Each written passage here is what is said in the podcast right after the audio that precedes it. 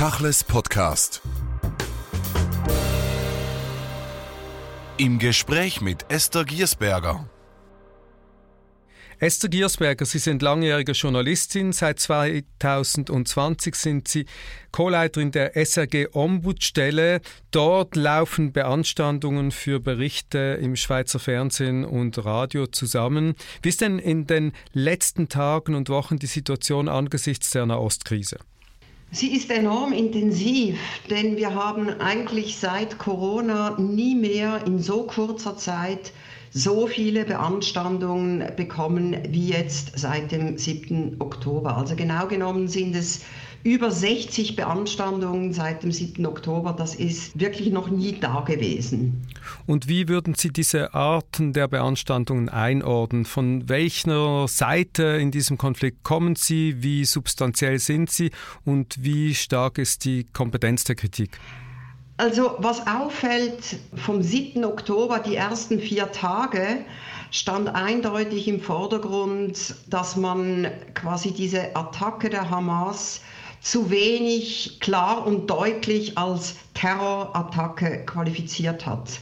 Das waren natürlich vor allem Beanstanderinnen und Beanstander, die ich würde jetzt mal sagen, dem Pro-Israel-Lager zugehören, die einfach moniert haben, dass man in SRF zu wenig deutlich verurteilt, verdammt und angeprangert hat.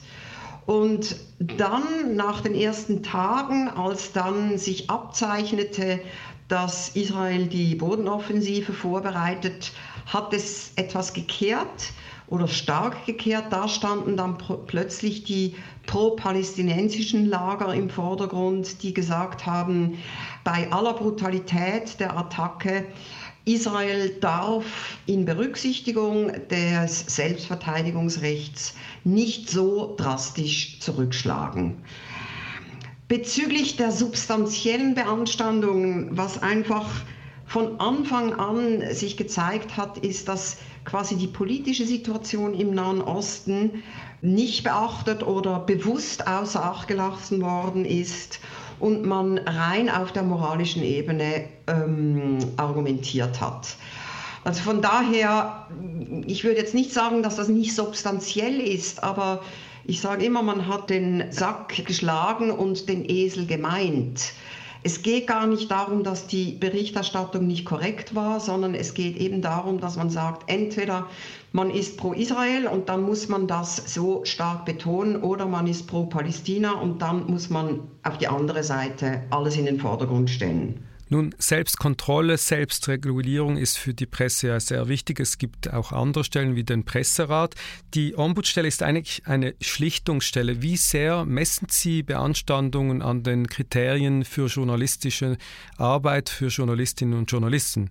Sehr, sehr, sehr deutlich. Das ist für uns das Wichtigste, dass wir die publizistischen Leitlinien von SRF Intus haben, dass wir das journalistische Handwerk berücksichtigen, also zum Beispiel die Selbstregulierung von SRF, was Bilder anbelangt, ist enorm wichtig. Die Selbstregulierung, was verbale Aussagen berücksichtigt. Und das ist ja interessant. Also ich habe gesagt, am Anfang waren es vor allem die, die Israel verteidigt haben. Die haben nicht begriffen, dass man nicht konstant bei SRF von der Terrororganisation Hamas gesprochen hat. Und da haben wir argumentiert, es sind Terrorattacken, aber die offizielle Schweiz hat die Hamas noch nicht, muss man sagen, als Terrororganisation bezeichnet. Also ist es auch legitim oder vielleicht fast schon notwendig, dass der öffentliche Sender SRF sich an solche Regeln hält. Ein anderes Thema, vermute ich einfach mal, sind die Ausgangslage des asymmetrischen Konflikts, dann Gleichsetzungen oder Parallelitäten, wie sie halt im Journalismus und der Verkürzung oft der Fall sind, ohne dass sie vielleicht so gemeint sind. Wie geht man damit um? Also auch diese Sprachkontrolle und diese Formulierungskontrolle, die vielen immer wieder aufstößt. Es zeigt sich einfach bei der Sprachwahl, dass eine differenzierte Sprache extrem wichtig ist bei diesem Konflikt. Und im Bewusstsein, dass das so ist, getraut man sich oft gar nichts mehr zu sagen. Und wenn man dann etwas sagt, dann kommt es erst recht falsch raus. Dieser Zwang, ja nichts Falsches zu sagen und dann irgendwie zu umschreiben, das verführt dann zu, ja, fast zu einer falschen Kontextualisierung. Haben Sie da ein Beispiel? Ja, wenn man zum Beispiel spricht über die Juden versus Israel. Also man muss sich ja schon überlegen, die israelische Bevölkerung besteht nicht nur aus Juden. Und das ist auch SRF bewusst, aber weil sie so mh, hm, sich überlegen, wie sollen wir das jetzt am besten sagen, kommt dann vielleicht mal eben aus dieser Übervorsicht in einem anderen Zusammenhang genau dieser Begriff, den man eigentlich nicht verwenden sollte. Wie ist es denn mit der Frage der Einseitigkeit? Oft ist es ja so, in einem verkürzten Bericht kann man nicht immer wieder auf die ganzen Narrative der verschiedenen Seiten eingehen oder die ganze Geschichte nochmals wiederholen. Das ist sicher auch etwas, das etwas dann etwas singulär in der Landschaft steht. Der Kontext hat vielleicht gefehlt. Was sagen Sie solchen Beanstandern? Ja, das ist ein wichtiger Punkt. Ich meine, SRF hat natürlich bis heute, weil die Aktualitäten natürlich permanent sind, SRF macht in erster Linie Aktualitätsberichterstattung und da geht es darum aufzuzeigen, was ist passiert am 7. Oktober, am 8. Oktober, am 10. Oktober, was passiert seit Israel, die israelische Regierung Gaza dazu aufgerufen hat, zu fliehen. Und es geht eben nicht darum, dass man immer die ganze Kontextualisierung ins Feld führen kann, sondern es, die Informationssendungen haben zum Auftrag, wirklich zu berichten, was momentan ist. Und die Kontextualisierung muss in solch einem Zusammenhang zurückstehen, wenn es um die Tagesschau geht, wenn es um 10 vor 10 geht. Und das fällt uns natürlich auch auf, äh, was, was Sie jetzt gerade ähm, gesagt haben, dass in fast allen Beanstandungen wurde immer wieder gesagt, ihr müsst doch sagen, so wie das Guterres ja auch mal gesagt hat, die Hamas hat nicht in einem Vakuum operiert oder umgekehrt, Israel hat das Recht auf Selbstverteidigung, dementsprechend muss es, wenn es bedroht ist in seiner Existenz, das und das machen. Das ist bei Hintergrundsendungen sicher richtig und das wird ja jetzt auch versucht. Also es gibt die Sternstunde Religion, es gibt auch einen Club, wo eine solche Kontextualisierung Platz haben muss. Aber in den reinen Informationsveranstaltungen oder Sendungen ist es legitim, dass man eben nicht die ganze Geschichte immer wieder erzählt, vom 7. Oktober oder allenfalls von den letzten 10 Jahren, 100 Jahren bis heute. Journalistinnen und Journalisten machen Fehler, Redaktionen machen Fehler. Wie ist es denn mit der Fehlerkorrektur in den Schweizer Medien generell aus Ihrer Sicht und natürlich speziell SRF? Gibt es da Fehler, die passieren in der Hitze des Gefechts, also Arbeitsfehler, oder ist oft auch ein ideologischer Hintergrund, der zu einem sogenannten Fehler führen kann?